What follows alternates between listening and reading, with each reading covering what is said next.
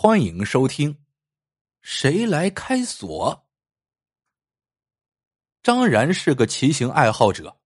那一天，他骑着山地车去市郊荷塘赏花，不巧回城时遇到了暴雨。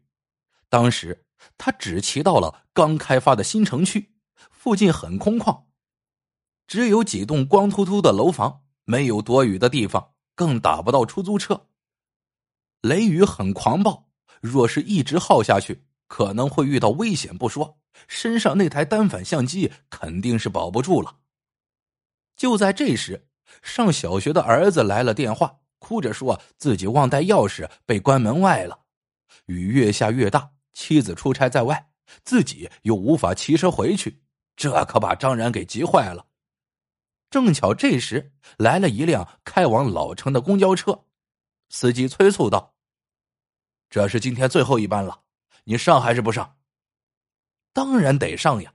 可看着满满一车人，自己的自行车怎么办呢？张然犯了难。这是一辆高档的山地车，价值上万元，总不能就这样扔了吧？情急之中，张然看见前方路口有一座雕塑，是一匹骏马。他急中生智，请求司机等待两分钟，然后冒雨把自行车推过去。将车子的后轮与雕塑的马腿锁在了一起。张然打算第二天一早过来把车子取走。山地车配了一把高档的防盗锁，又下着暴雨，路人很少，应该丢不了。这也是权宜之计吧。这么想着，张然就跳上了公交车回家了。没想到儿子淋了雨发高烧，张然一早带着他去医院看病打针。忙活完之后，赶过去取车子，已是第二天的下午了。张然到了新城区的那个路口，远远望去，那辆山地车安然无恙的靠在雕塑上。张然很是得意，看来当初多花点钱买一把好锁是明智的。张然哼着小曲走过去，刚想开锁，忽然听见背后有人在叫他：“先生，这是您的自行车吗？”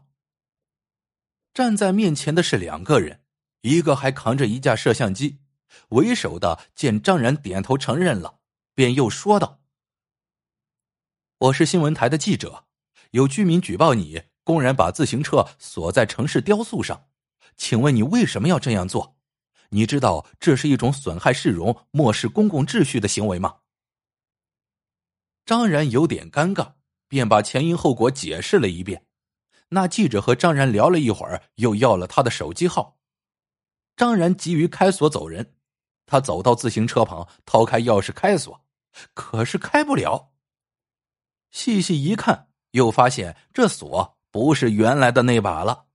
他在附近巡视了一遍，看见三步远的地方躺着一把被人压断的车锁，经过辨认，正是张然原先的那把锁，锁下压了一张字条。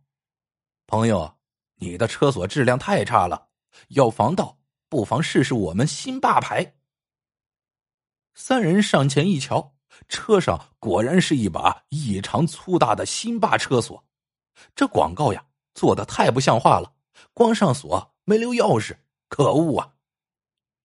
张然暗暗骂着，却又无可奈何，没有钥匙根本开不了锁，只得悻悻回家。吃过晚饭，张然正为车子的事情发愁呢，寻思着明天找个开锁公司去对付那辛巴。这时，表姐打来电话，让张然快打开电视机看《民生直通车》。张然打开电视一看，新闻里正在报道他把自行车锁在雕塑上的这件事情，基本属实，略带夸张。最后，主持人给定了性。把市政雕像当车桩子，瞧这市民的素质，连制锁公司都看不下去了，弄得张然是哭笑不得。这以后，陆续有同事朋友打来电话，兴致勃勃的问这问那。等他应付完之后，已是精疲力尽。这当又有个陌生电话，张然犹豫了一下，还是接了。对方自称是李锁匠，声音很是深沉。张先生吗？我从新闻上得知了你的困境，很是同情，就从电视台搞到了你的手机号，和你联系。明天我愿免费帮你开锁，会一会那个辛巴。见有人主动伸出援手，张然很是感动。看来这锁界也有江湖啊。次日，按照约定的时间，张然在新城区的那个路口见到了李锁匠。李锁匠比想象中要黑瘦一些，长着一双过膝长臂，俨然一副高手相。旁边跟着一个伙计，手中拎着个木箱子，看来是有备而来。可李锁匠只是有一搭没一搭的扯着闲话，并不急于过去开锁。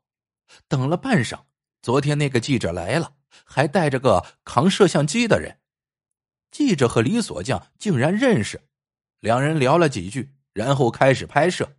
记者热情的拉着李锁匠，对着摄像机说道：“昨天的自行车锁塑像事件引起了很大的反响，今天我们特意请来了著名开锁公司的李总，为车主解围，还道路清净。”说着。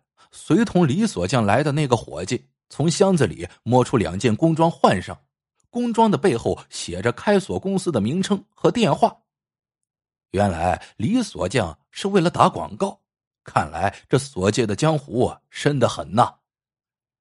不过事到如今，张然也没有别的想法，他只想把自行车骑回家，便强装笑容配合着，好赶紧开锁了事。几个人走到路口。一看车子，顿时傻眼了。昨天的新霸已经被人撬开，丢在一旁，取而代之的是大大小小、形状迥异的锁。大家都想借着机会营销一波。张然数了数，竟有十把之多呀！考验李锁匠的时候到了。他和伙计在烈日下捣鼓了足足一上午，可连一小半的锁都没有搞定。看热闹的人是越来越多，各大媒体的记者也闻风赶来，拿着摄像器材围着山地车是拍来拍去。转眼到了下午，李锁匠还是困局难破。忽然，人群中有人喊道：“让我来试试。”话音刚落，一个干瘦的年轻人从人群中走了出来。人们一看，他的右手只有三个手指。便知道他是干什么的了，纷纷让出一条道来。在年轻人的带动下，各路高手纷纷加入了开锁大军，有身着工装的开锁员，也有锁场的研究员。当然了，这张然呀也没落得个清净，被几个小报记者问来问去，他是头昏脑胀啊。现场是十分热闹，很有一番众志成城的气氛。只要是谁开了一把锁。便走到摄像机前，把自家的公司宣传一番。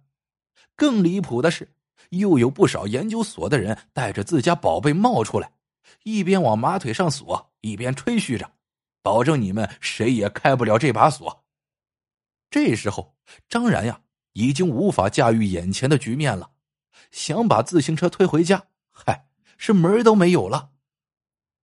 见到这情景，张然重重的叹了口气。悄然回家了。晚上，他料想新闻会发酵，怕再被人打扰，便关了手机。临睡的时候，开机设定闹钟，没想到马上就有电话打了进来。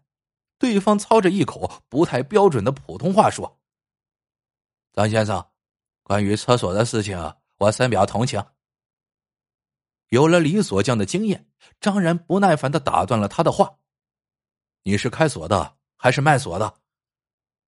对方慢吞吞的说：“先生误会了，你的车子呀，现在有了名气，我想把它买下来，一万五千块，如何？”张然一算，新车不过才一万二，能失而复得，还有赚头，当然是好事啊。